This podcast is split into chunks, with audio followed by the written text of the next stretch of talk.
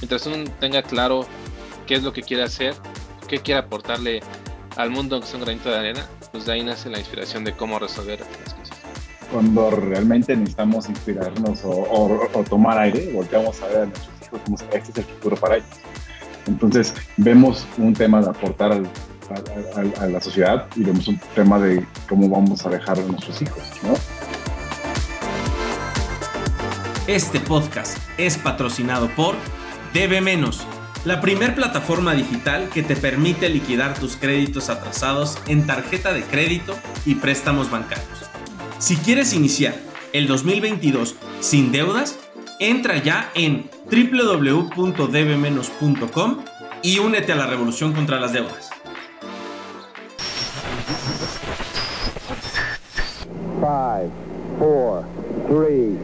5, 4, 3, 2, 1. Mis queridos Funda Lovers, bienvenidos a su podcast de Founder a Founder.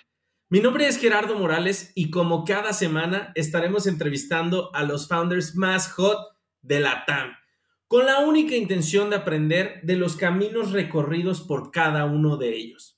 Porque sin importar qué hagas, todos creamos algo todo el tiempo. ¿Qué tal, mis queridos fundadores? Bienvenidos a su podcast de Founder a Founder. Mi nombre es Gerardo Morales y el día de hoy estoy muy, muy contento de iniciar con este podcast de Founder a Founder. Es un proyecto que ya traía muchas ganas de hacer, de poder platicar directamente con los fundadores que están revolucionando la industria en Latinoamérica en muchas verticales. Y el día de hoy estoy muy, muy contento de estar platicando con Roberto Carlos Castillo, quien es el CEO de Móvil, y Alberto Alejandre, quien es el COO. ¿Cómo están? Bienvenidos a este podcast. Hola, ¿qué tal? Muchas gracias por tu espacio. Muy bien, gracias. Buenas tardes. ¿Qué tal? ¿Que todo bien, Gerardo? Muchas gracias. Muy bien, muchas gracias. Bienvenidos. Quiero darles una breve introducción. Roberto es un CEO de esos que ya no hacen, como dicen las abuelitas es un gran rockstar del emprendimiento y es una persona con muchas skills técnicas, si no me equivoco. Correcto. Es, es esa unión entre el unicornio perdido del universo, entre un CTO y un CEO. Cuéntanos un poco de tu trayectoria, en dónde has trabajado antes, Robert. Pues mira, mi historia ya, ya está bastante eh, de años atrás. Inicié yo en el mundo laboral por ahí del 2009 como desarrollador o como programador junior. Al final era a lo que estaba yo contemplando dedicarme. Eh, soy ingeniero en, sistemas de profesión.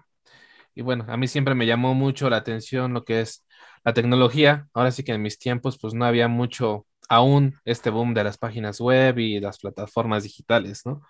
Yo estaba más pensado en enfocarme a temas eh, computacionales meramente, de sistemas más para corporativos, al menos creo que es a lo que apuntaba en un inicio, y bueno, pues poco a poco, por ahí del 2011, pues fue que pude tener contacto con el comercio electrónico de manera directa como programador, y bueno, pues de ahí una cosa fue llevando a otra, eh, fui pues, escalando como programador, como líder de desarrollo, pero pues a la vez aprendiendo totalmente de lo que son las bondades, ventajas que se traducen en el comercio electrónico y que bueno, que al final es a lo que nos dedicamos hoy en día. Muy bien, genial. Ya vamos a andar en muchos más detalles. Y Alberto, estuviste en línea, fuiste director eh, en una línea de Rappi. Cuéntanos qué has hecho, cómo has ido pasando y evolucionando eh, en tu carrera profesional. Claro, pues en general, un poco lo que comentabas, ¿no? Tuve la fortuna de empezar en el comercio electrónico desde el 2013, eh, justo en los inicios, ¿no? Donde llegó aquí a, bueno, en donde ya había un poco más de dos, tres, cuatro empresas que estaban por ahí surgiendo, pero pues básicamente me tocó en una de las primeras pioneras de, del e-commerce, ¿no? Que fue el línea y al final eh, fue como mi segunda mi segundo o tercer trabajo, pero pues ya fue el primero en este mundo de startups donde el, ya no es tan, tan formal, no es tan estructurado y justo donde empezabas a construir empresas desde cero. Entonces empecé a, agarrarle el amor a, este tema de, del e-commerce, de, de, estas startups, de, empresas de nueva creación y, de rápida aceleración, ¿no? Tuve cuatro años bastante buenos en línea, donde tuve la oportunidad de crecer y estar en diferentes áreas como en la parte logística, tanto de customer service, este, procurement y demás, que me permitieron justo empezar a, pues escogieron un, un, camino de vida, por llamarlo así, ¿no? En este caso, para mí, lo más gustoso y para muchos muy estresante, igual sigue siendo estresante para mí este tema de logística. Y me fui especializando por ahí y tuve la oportunidad de, de, ingresar a Rappi en, en, la misma temática, ¿no? En, en, sus primeros meses dentro de México. Ya tenía, ya tenía un par de meses más en Colombia, pero justo lo mismo, la misma dinámica de llegar a una empresa donde se estaba apenas empezando a cimentar y apenas apareciendo en, el, pues vaya, en el país, ¿no? Y sobre un modelo de negocio disruptivo que era este food delivery y entre otras. Entonces, tuve, tuve buena fortuna por ahí de caer eh, desde que llegué a línea y hacia, hacia adelante. He estado inmerso estos últimos nueve años en el comercio electrónico de manera dura y pues bueno, te podría comentar mucho más, por si que lo vemos más adelante, pero por ahora eh, eso es lo, más importante si quieres verlo así. Muy bien, muy bien, pues mis estimados Funda Lovers, estamos aquí con estos dos grandes emprendedores y vamos a empezar de lleno a preguntarles todas aquellas curiosidades que quieren saber sobre el mundo de la tecnología, del emprendimiento y de los fundadores. Para empezar en materia, siempre me gusta hacer una pregunta a, los dos, Roberto y, Alberto. Si viajaran en el tiempo y se encontraran a su maestra de la primaria, esa maestra que de repente hasta los regañaba o, les llamaba la atención por platicar, y si tuvieran esa, ese choque de que los encuentran en un pasillo y les preguntara, ¿cómo has estado? ¿A qué te dedicas? ¿Qué haces? ¿Qué le respondes? ¿Cómo le cuentas qué estás haciendo hoy en día? Híjole, creo que es muy difícil de, transmitir o de explicar, ¿no? aún a, mí me pasa, no tanto, bueno, sí pensando en el, caso que mencionas, pero aún así transmitirlo a la familia cuando te preguntan, ¿qué haces? sí, sí es, es, es increíble poderles tratar de dar una idea de lo que estamos esforzándonos por hacer de este lado, ¿no? Creo que si les dices, estoy haciendo eh, un emprendimiento, no, no la cachan, ¿no? No la cachan y no porque diga que, que, no sepan del tema, pero cómo les transmites toda la, todo lo que hay por detrás, ¿no?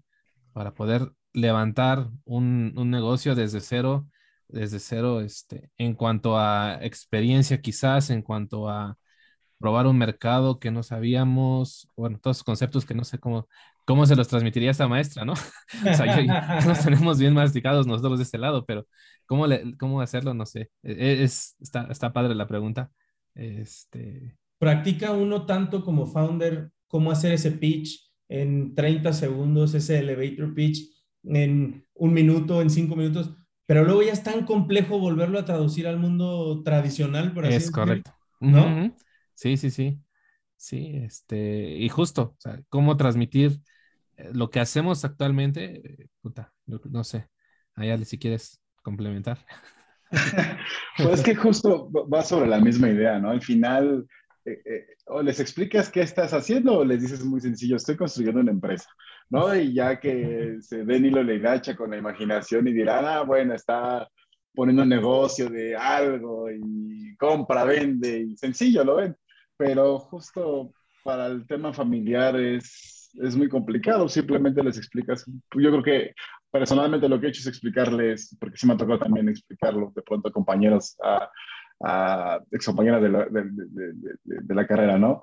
o de diferentes niveles, es explicarles este, pues, que estás emprendiendo un, un, trabajo, ¿no? Y a lo mejor la generación de hoy pues ya entiende más el concepto de emprendimiento porque ya, ya va más acorde a algo más común, ¿no? Empieza a ser mucho más común, eh, no sé, de la gente que ya va, no sé, de 10 años para acá, por decirlo así, pero antes, no sé, familiares adultos que, o incluso los maestros que ya llevan como más años por ahí, sí, sí va de la misma mano, ¿no? No, no sabe explicarle, sino más bien irle, irle lo básico y pues ya que se den una idea por sí solos. Oigan, y a ver, Tweet Pitch, ¿qué es Movit? Movit es una plataforma donde tú puedes encontrar, cotizar y contratar a la mudanza ideal, acorde a tus necesidades. Vale, fácil. Muy, muy rápido. ¿Cuánto tiempo te llegó? ¿Cuánto tiempo tardaste en llegar a ese tweet pitch así tan digerido? Yo creo dos años. Ah. o sea, al, principio la explicación era mucho más larga, supongo. Sí, mucho darnos, darle vueltas, mucho. Te quise decir esto, pero no era lo otro. Eh, no, sí era muy redundante de repente nuestro pitch. Igual creo que me salió la primera. Ah, nunca, nunca me pasa eso. cuéntenos un poquito, ¿cómo, empezaron? ¿Por qué empezaron? ¿Cómo se conocieron? ¿Ya habían trabajado juntos? ¿O, o de, dónde, de dónde sale ese eh, romance que yo le llamo? Porque realmente cuando te, te, te pones a emprender con un socio es como si te casaras, ¿no? O sea... Claro. ¿Cómo, cómo empezó eso? Pues mira, eh, como les comentaba al inicio, yo me está, llevo varios años dedicados a, dedicado al e-commerce, más a la parte técnica, mucho más anteriormente a la parte técnica. Con todo este aprendizaje que tuve en estos años, monté una empresa también de desarrollo de e-commerce, ¿vale? Nos dedica, bueno, se llama Revolution. Lo que hacemos ahí es justamente construirles sus tiendas de e-commerce a las compañías que lo necesiten, ¿vale? Eh, ahí tenemos siete años en el mercado, nos, creo que, nos ha ido muy bien, más últimamente con el boom que hubo en, el COVID. Y fue ahí donde, bueno, pues yo como proveedor de servicios me buscó Alejandré. En su momento él trabajaba en otra empresa donde tenía la necesidad de darle mantenimiento y soporte a la tienda en línea que, que él administraba. Entonces ahí estuvo la relación más de, de cliente-proveedor y fue donde pues al final yo creo que no fue ni tres meses que estuvimos trabajando en conjunto donde pues hicimos esta buena química, esta buena relación, esta amistad, este compañerismo y clarito tengo ahí eh, el mensaje de, de, Alejandré, ¿no? De hay que hacer algo juntos, ¿no? O sea, tan, buena vibra que hay que hacer algo. Y no nada más echar unas chelas, ¿no? Exacto. creo, que las chelas apenas llegaron, nunca hemos chel Ni, toma. Ni tomo. ¿Nunca, Oye, sí, sí es muy raro cuando de pronto no te echas una chela con tu co-founder, ¿no? O sea, trabajas, trabajas y problemas y temas y tal, pero nunca hay un momento como que digas, oye, ¿qué onda? ¿Qué estás haciendo? Nada, pues vamos a echar una chela. Exacto. No, nunca llega ese día. no, recién, apenas. ¿Y cómo han manejado esto frente a los inversionistas? Eh, sabemos que los inversionistas hoy en día cada vez son más sharks y por allá también voy a empezar a encaminar un poco la pregunta. Estuvieron en Shark Tank México. Eh, hay un buen de preguntas al respecto de eso. Eh, ¿Cómo lidian cuando un inversionista te dice que prácticamente tienes que conocer el árbol genealógico de tu co-founder, haber naufragado por los mismos mares toda la vida para que no haya esta separación, para que no sea la típica pregunta, ¿y qué va a pasar si se pelean? ¿Y qué va a pasar si mañana ya no se pueden ver?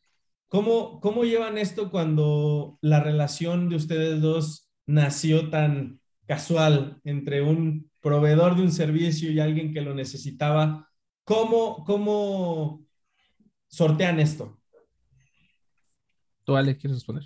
Sí, sí, pues mira, justo creo que es algo que hemos librado muy sencillo. Eh, nosotros empezamos a buscar inversionistas, digo, llegaron muchos al principio de, del lanzamiento cuando empezamos con, con Movit, pero en el camino pues ya han ido llegando más revisiones y demás. Y a lo largo del camino creo que empezamos a hacer mucho más estrecha la relación de manera que es bastante obvia, ¿no? De bastante transparente y, y, la comunicación que siempre hemos manejado en medios, en, en cualquier lugar, es eso, ¿no? Creo que hicimos tan, buen match desde entonces que solamente fue como empezar a reafirmar la relación de, confianza y de seguridad que tiene uno el otro.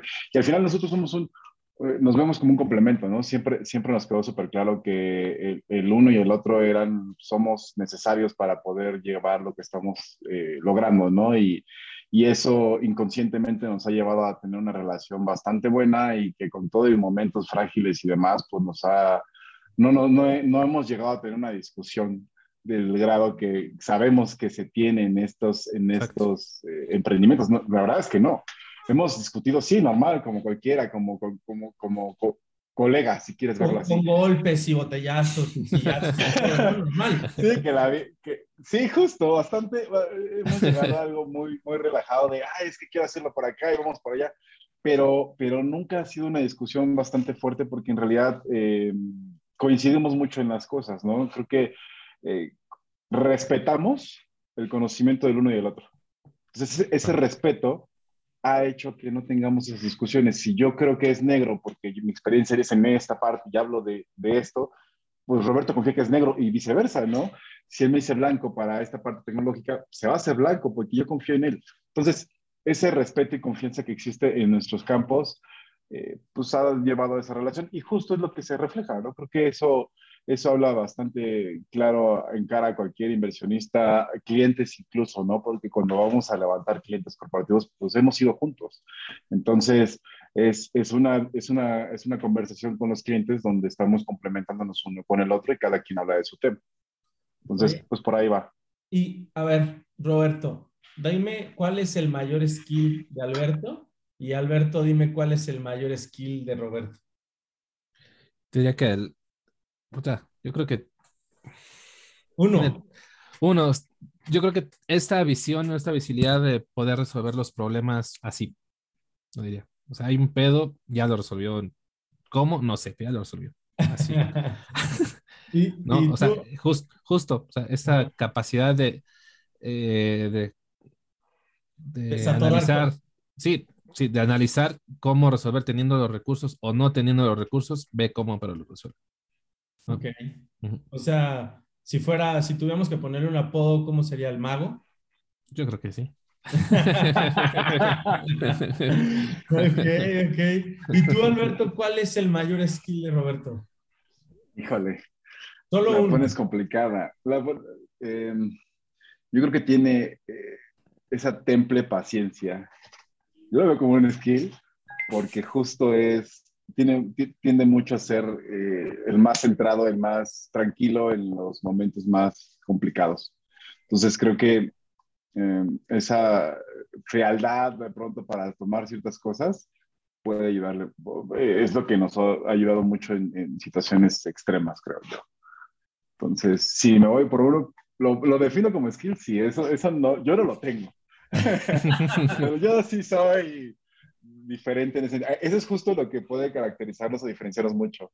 La temple con la que él puede tomar las cosas y la no temple con la que yo las tomo. Entonces, si tuviéramos que ponerle un apodo, ¿qué sería? El, el maestro, el sensei. Ándale, vas por ahí, justo. Oye, y, eso que, eh, colándome un poco, tú fuiste profesor. Sí, eh, en la escuela de internet, sí. Ok. Está dando aquí. o sea, un profesor pues, tiene que tener mucho de lo que describiste, ¿no? Sí, pero es que es justo a diferentes contextos, ¿no? Por ejemplo, yo tengo que tolerar a lo mejor las preguntas o de pronto controlar la clase si quieres verla así. Eh, y la templa es como un poquito por ahí, ¿no?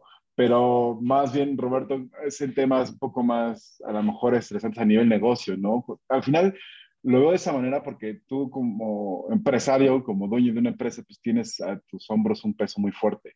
Entonces, cuando hay un tema económico, cuando hay un tema de algo que cumplir que es bastante, pues tú, tú ya, que ya conoces la, la extensión de las consecuencias, eh, es muy difícil controlar ciertas cosas, ¿no?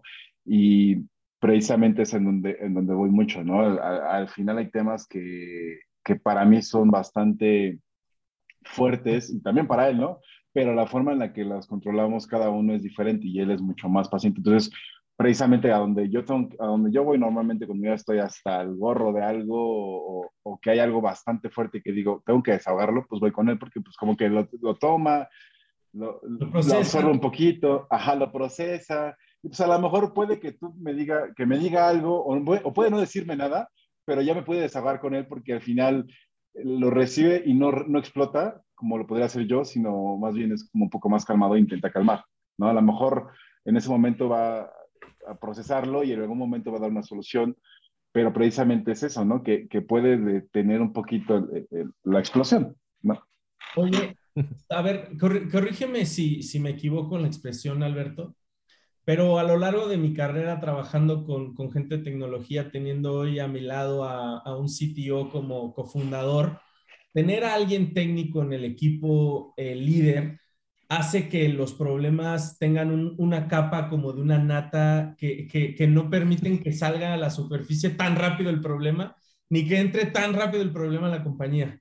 Eh, ¿A qué me refiero? Tienen como, como esta, me acuerdo mucho que Abraham una vez eh, me mencionó, Abraham es el sitio de DB menos, eh, me dijo, yo todos los problemas los analizo como si fueran un algoritmo que tiene un inicio y tiene un final. Y, y, solo es encontrar la salida, ¿no? Y le digo, wow, yo no puedo ni siquiera a veces controlar la euforia del momento de lo que está sucediendo. ¿Cómo, cómo, cómo es eso, Alberto? ¿Cómo es trabajar Sí, creo que va muy, es, un, es, un, gran ejemplo y es una característica full de, digo, no digo que son todos iguales, pero ese, es como el común denominador en el equipo, en un, en un perfil fuerte de, de, development, porque ya están acostumbrados a ver N cantidad de problemas y, y, justo tienen esta, yo creo que es un buen skill, a lo mejor muchos lo vemos como, ay, pero es que, ¿por qué no, por qué no tienen la agilidad, no sé, que un comercial, que un marketing, que están ahí corriendo todo el tiempo como, como minions, si quieres verlo así? Eh, pero no, ellos son más de, ah, sí, ya ese es uno de los 500 problemas, déjame lo, lo firmo, lo, lo, que se forma aquí en la fila de pendientes y en algún momento lo atenderé. Eh, pero, pero sí, creo, creo que tiene un, gran sentido cómo, cómo lo explicas. Eh, si al final tiene mucho, mucho más peso tener a alguien como Roberto como, como socio en el sentido de, de, la parte de técnica, creo que eso da mucho respaldo porque al final no, no, nos van a dar, no nos dan la vuelta, ¿no? Y ese es un problema que veo muchos, en muchos colegas o, o, otras empresas quizá, que es la parte técnica, tecnológica, que hoy es lo que muchos se está buscando, está muy fresca en ellos, ¿no? No, no, a lo mejor no lo tienen tan desarrollado. Y de este lado, pues, para bien o para mal, yo me empapo de lo que él conoce, porque, eh, porque he estado mucho con él, pero al final está él, ¿no? Y si hay algo que responder, yo sé que lo va a resolver, y si no, pues yo medio puedo ayudarle, pero es gracias a que estamos como en esa parte. Entonces, lo mismo, su, su, su, su perfil es para mí bastante, bastante amplio, bastante fuerte y necesario en, en una empresa de esta, de esta, categoría. ¿Empezaron ustedes dos? ¿O empezó y seguimos. ¿Y no, hoy, en día, hoy, en día, cuántas personas tienen en el equipo? ¿Cuántas personas hay? ¿Tú tienes la última cuenta? Ah. administrativos, es que justo tenemos un headcount bastante fuertecito. Tenemos ya una flota interna. Entonces, este, entre nuestro equipo de, de, transporte interno, eh, que no es proveedor, y nuestro, y nuestro equipo admin, por llamarlo así, eh, son casi 50 personas, poquito más de 50 personas. En el equipo eh, admin son 18, 22 personas. 18, 20. Wow, la verdad es que suena mucho y muy poquito, no sé, depende de quién lo vea, para mí es increíble, o sea, pensar como dos personas con dos ideas, con dos vidas, se unieron y de pronto pues son la fuente de ingreso para 50 personas, ¿no? Correcto. Que realmente para mí ese es el impacto de las compañías que, que no solamente están resolviendo un problema muy importante, sino que también dan un sustento porque crean toda una conexión y un ecosistema en torno a los colaboradores. ¿Cómo, cómo lidian? ¿Quién, ¿Quién es el policía bueno y el policía malo el, dentro de la compañía? ¿O cómo está estructurado? ¿Está de forma vertical, horizontal? Al es el malo. ¿Ah, sí? Te toca ponerte la, la, la, de yo soy aquí el malo y a veces lo dar las, las, las, comunicaciones difíciles. ¿Cómo transmiten esas, esas cosas? Eh, si, si te refieres a como malas noticias. Sí. sí, creo que es, es, complicado. Mira, tenemos mitad de equipo a remoto y mitad de equipo todo el tiempo físico, yendo a bodega, yendo a oficinas. Entonces, la, el trato es diferente, también el tipo de perfil es diferente, ¿no? También es, como algo que, que, ayuda bastante con unos hay que ser un poco más firmes. Por ejemplo, si tú te metes con, con gente que está acostumbrada al trabajo duro, al transporte, es un, es un mercado bastante eh, fuerte, bastante rígido y ahí toca tener una postura pues, de policía malo que es todo el tiempo, ¿no? Pero ahí, ahí desafortunadamente sí ser muy firmes porque creo que eh, eh, lo requiere un poco, un poco la, tendencia, ¿no? En la parte, nos toca hacerlo un poco físico. Eh, tenemos la oportunidad de vernos mucho más seguido con el equipo de transporte, que es, el, más, es pues, básicamente una parte muscular de nosotros. Y pues ya con ellos es como verlo individualmente, platicarlo, pero sí, sí en un tono un poco más, este, pues más, más, no sé, más fuerte, llamarlo así como al final la afectación y responsabilidad que tiene un equipo que tiene una camioneta es mucho más fuerte, ¿sabes? O sea, si, si yo tengo un conductor que es irresponsable, va a ser complicado porque puede afectar a terceras personas, ¿no? Tiene un vehículo, tiene su vida, la del lado, entonces esa, ese contexto tiene una forma de tratarse, creo, creo, yo, diferente. En el tema administrativo, claramente sus, sus, decisiones y demás cosas, pues también tienen sus complicaciones que pueden ser bastante fuertes, pero creo que las malas noticias afortunadamente no nos ha tocado comunicar muchas. Creo que no, no sabría decirte una mala noticia fuerte, a lo mejor si hablamos, no sé si un tema de, de dejar de trabajar con alguien, un despido o algo así, no hemos tenido esa necesidad. Creo que al día de hoy afortunadamente nos ha tocado ir creciendo en paralelo y no, no hemos hecho eh, algo así de, de, contundente. Por el contrario, nos la pasamos buscando que sea un ambiente mucho más ameno porque precisamente la logística es estresante. Los clientes te estresan. los clientes por todos lados, los clientes. Entonces, ya entre nosotros estresarnos es mucho más complejo y pues hay que intentarlo aliviar. Entonces, por ese lado creo que nos ha tocado más bien ir a buscar la palmadita en la espalda, buscar eh, generar un ambiente un poco más ameno hacia adentro, de adentro hacia afuera, para poder, pues, obviamente, soportar el estrés que viene de, de afuera hacia adentro.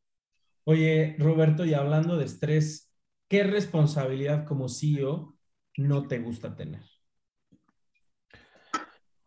Ah, híjole. Pues ahorita no se me viene alguna a la mente como tal. me gusta, me gusta todas las responsabilidades, toda la toma de decisiones. Y al final, porque pues, vengo respaldado de, de Alejandré, ¿no? ¿no? Las decisiones son en su mayoría en conjunto. Este, pues, si acaso pensar aquellos periodos en donde no nos alcanza la lana, ¿no? Como pues, nos, a todos nos ha pasado, ¿no? Es, no es que nos vaya de maravilla. Y al final esa sí es mi responsabilidad, ¿no? Esa la tengo clarísima, que tengamos lana. Hacer racing. Exacto, ¿no? Pues no tanto eso, digo, no, más bien si tal periodo nos fue no muy bien, pues ver dónde sacamos lana, ¿no? Para completar. O cositas así. Es solo eso. Yo creo que lo demás está padre. Eh, todo lo demás, yo encantado. Seguramente, seguramente si pudiéramos volver en el tiempo y empezar de nuevo el emprendimiento, cambiaríamos muchas cosas. ¿Cuáles serían esas cosas que cambiarían si hoy volvieran a iniciar móvil? yo tengo una. Yo tengo una eh, clarísima, este, que al final uno, uno cuando inicia se confía mucho, o cree que todos son, eh, o que no hay mala, mala gente allá afuera. De, nuestro lado, en un inicio creo que fuimos un tanto confiados y con algunos clientes, eh, pues nunca hicimos contrato, ¿no? Por ejemplo. Nosotros confiamos de, ah, pues sí, es conocido, es por aquí, es por acá, me, va a cumplir en pagos, no sé, digo, ya, ya, entenderás por dónde va el asunto, pero justo eh, el, descuido o el hecho de quizás sobreconfiar y, no atenernos así una estructura ah, legal, creo que es uno de los mayores aprendizajes que ahora lo tenemos claro, que todo desde un inicio, desde un inicio va con contrato, ¿no? Todo contrato, todo contrato, este, pues justo para evitar malas, malos ratos malos ratos, malas experiencias, creo que es algo que sí yo tengo clarísimo, que si volviéramos a iniciar, lo tendría como parte uno de las cosas a considerar. Ok, ¿y tú, Alberto? Híjole, te decía que era capciosa porque hay muchas cosas que hoy sabemos gracias a que pasó esto. Entonces, ahí, ahí esta cosa de volver al futuro, ¿no? Pero yo, creo, que Creo que hay una, una, parte en donde hay la bendición de la inexperiencia y uno se avienta porque no tiene el contexto completo y sobre el camino va aprendiendo muchísimo, pero ya cuando terminas el aprendizaje dices, híjole, fue más suerte que otra cosa y si volviera a empezar no lo haría así otra vez. Sí, o, viéndolo así, un futuro emprendimiento nuevo, ¿no? Si tú quieres verlo así. Lo decía bien Roberto, la parte, hay muchas, hay un mundo de cosas que hemos aprendido en estos años.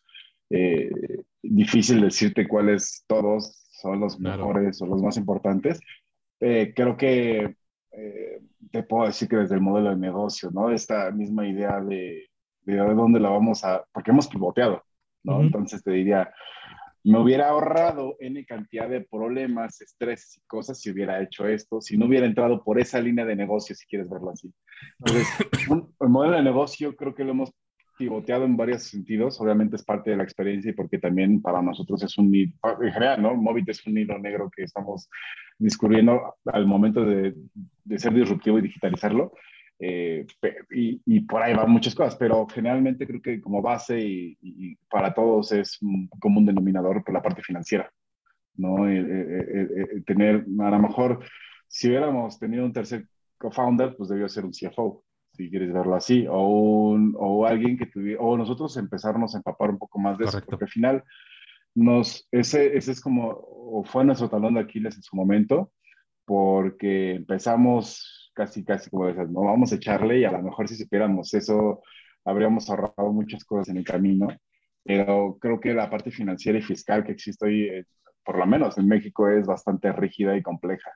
No, no, no es tan fácil como se pinta en algunos lugares y creo que en modelos de negocio como los nuestros, pues existe la necesidad de tener papelito y, y, y, papel, papel de todo, ¿no? ¿Sabes? Creo que eso nos ayudaría a muchas cosas. Sí, sí hemos hecho y, siempre hicimos modelos financieros y demás, pero la parte contable, si quieres verla así, nos fallaba, ¿no? Eso es algo que no es nuestro expertise y con el tiempo fuimos viendo la necesidad de poderlo hacer, que al final es parte de lo que tú requieres para ir a levantar capital, ¿no? Entonces, el timing de poder hacer el levantamiento de capital o de dar una proyección mucho más clara a como nosotros lo podemos reflejar y como lo podría haber hecho alguien experto en eso, pues entendemos que es completamente diferente, ¿no? No es que estemos alejados, pero pues a lo mejor la gente quiere a alguien experto, ¿no? Entonces, y es, y es completamente natural, pero lo aprendes en el camino, lo aprendimos ahí y hoy ya estamos claramente en otra posición muy diferente en ese sentido, pero sí me hubiera gustado poderlo haber hecho, creo que compartimos ahí bastante la, la idea de, tanto lo legal como lo contable, que nos habría dado como un plus mucho mayor de arranque.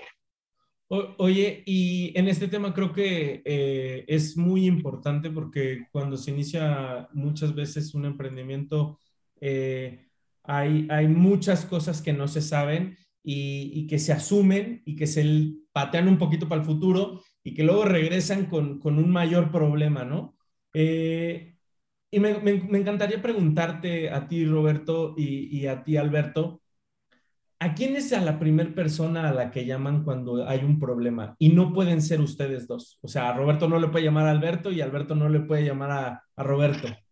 ¿Quién es esa primera persona que de pronto, no sé, o sea, la lana no está llegando, todos los operativos renunciaron, nos demandaron, el runway se está acabando, eh, crashó la aplicación, Amazon se cayó, o sea, no sé, un gran problema. ¿A quién es a la primera persona a la que llaman y qué le preguntan? Pues no sé si para consultar o para desahogarme. Cualquiera, cualquiera. Yo a mi esposa, a mi esposa. Cualquier problema voy con ella, ¿no? Le cuento, hoy está pasando esto, está pasando lo otro. Y, creo que es justamente porque también ella tiene esa misma ah, capacidad de visualizar las cosas con, calma, con serenidad y sobre eso pues darme pues, algún coacheo, ¿no? Algún consejo de, pues calma, te vamos a hacer esto, hay que hacer lo otro. Este, creo que sí, ella sería en mi caso. Ok. Híjole. Yo, eh, hasta hace un año, actualmente pues ya con mi pareja igualmente, antes de ella con mis papás. Mis papás, tanto mi papá como mi mamá, a lo mejor resulta más de desahogo y de rebote y creo que hay muchas cosas que, que, que salen más bien que necesitas desahogar que te y que alguien más la escuche, pero te escuchas a ti hablar y de pronto ya encuentras la solución. Entonces, te vas desahogándote, vas, y, pero ya te vas respondiendo, ¿no? De pronto sí es como nada más necesitas rebotarlo, rebotarlo con alguien. Y sí, mucho me ha apoyado con mi papá, que en un principio nos ayudó bastante en el proyecto. Eh, después mi mamá también, de pronto, mi mamá es cero tecnológica, pero es todo amor. Entonces, eh, va a decir, tú lo vas a resolver, tú puedes, ¿no? Entonces, va a echar porras mi mamá, ¿sabes? pero, pero, pero, sí, actualmente pues ya con mi pareja lo mismo, ¿no? Porque ya está más inmersa en el tema, ya conoce mucho más esas cosas, entonces de pronto me puede dar ya a lo mejor una solución. Pero sí, depende un poquito con, en qué contexto y, qué es lo que esperas, qué es lo que esperas recibir, hacia quién volteas. ¿no? Claro. Oye, y en este contexto de emprender en la TAM, ¿Cuáles han, ¿Cuáles han sido los mayores retos a los que se han enfrentado? De crear una compañía de base tecnológica de alto eh, impacto y, alto crecimiento o crecimiento exponencial. ¿Cuáles han sido esos retos a los que se han enfrentado? Creo al menos en nuestro modelo de negocio, este, que para los que no sepan, nosotros lo que hacemos es eh, reclutar, capacitar y certificar a, los mudanceros que normalmente se encuentran en una esquina, en un parque, esperando que, les caiga una chambita. Nosotros lo que hacemos es buscarlos, reclutarlos y al, final asociarlos, afiliarlos a Movit. Esto con el objetivo de, crecer mucho más rápido el negocio, escalarlo. ¿Qué es lo que nosotros encontramos y muy en común en LATAM, porque ya hemos hecho nuestras investigaciones claramente? Es que ah, el mercado está muy, muy informal, ¿no? Al menos en cuanto a los transportistas. ¿vale? Entonces, eh, no hay esta cultura tanto para poder irse a formalizar a, Hacienda o para hacerse un poquito más tecnológicos, ¿no? Para recibir pagos que sean con tarjeta, no sé, cosas así, que a nosotros nos, nos tocó llegar, ¿no? A, cambiarles un poquito el chip de, oye, mira, las ventajas con Móvil serían esto, sí te formalizas con nosotros, sí te, te, vas a Hacienda a, a, poner en orden, ¿no? Creo que es un factor común eh, en, al menos para nuestro modelo de negocio en particular. ¿Perdón? La informalidad es un... Exacto. Y en el transporte. No sé, Alex, tengas ahí.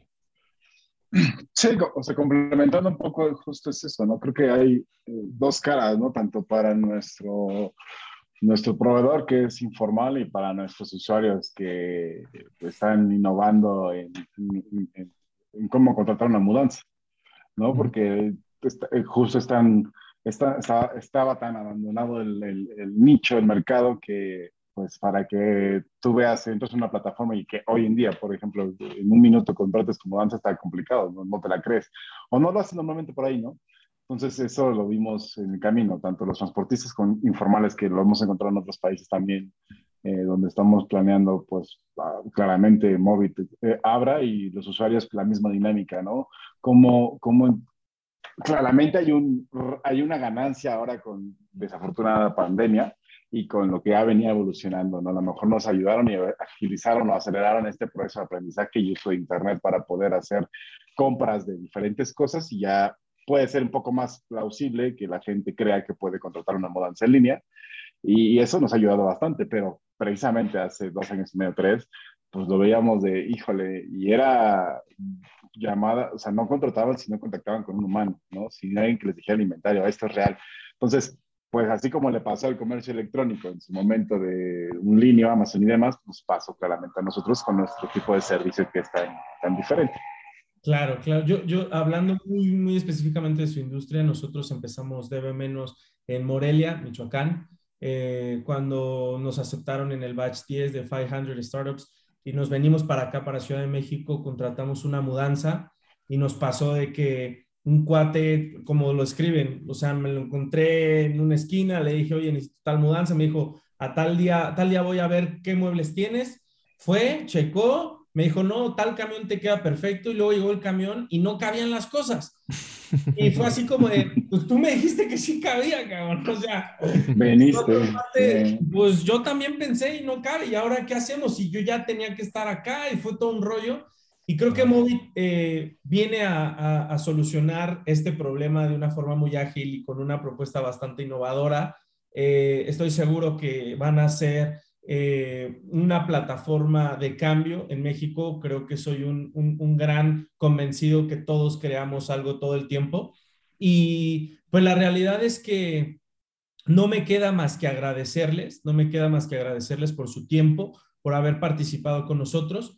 Y para poder cerrar con, este podcast, con este primer capítulo, eh, me, gustaría, me gustaría preguntarles y me, gustaría que, le comenten al auditorio en, una frase, en, un, en algo muy corto, de una manera muy simple, cómo encontrar la inspiración para crear algo.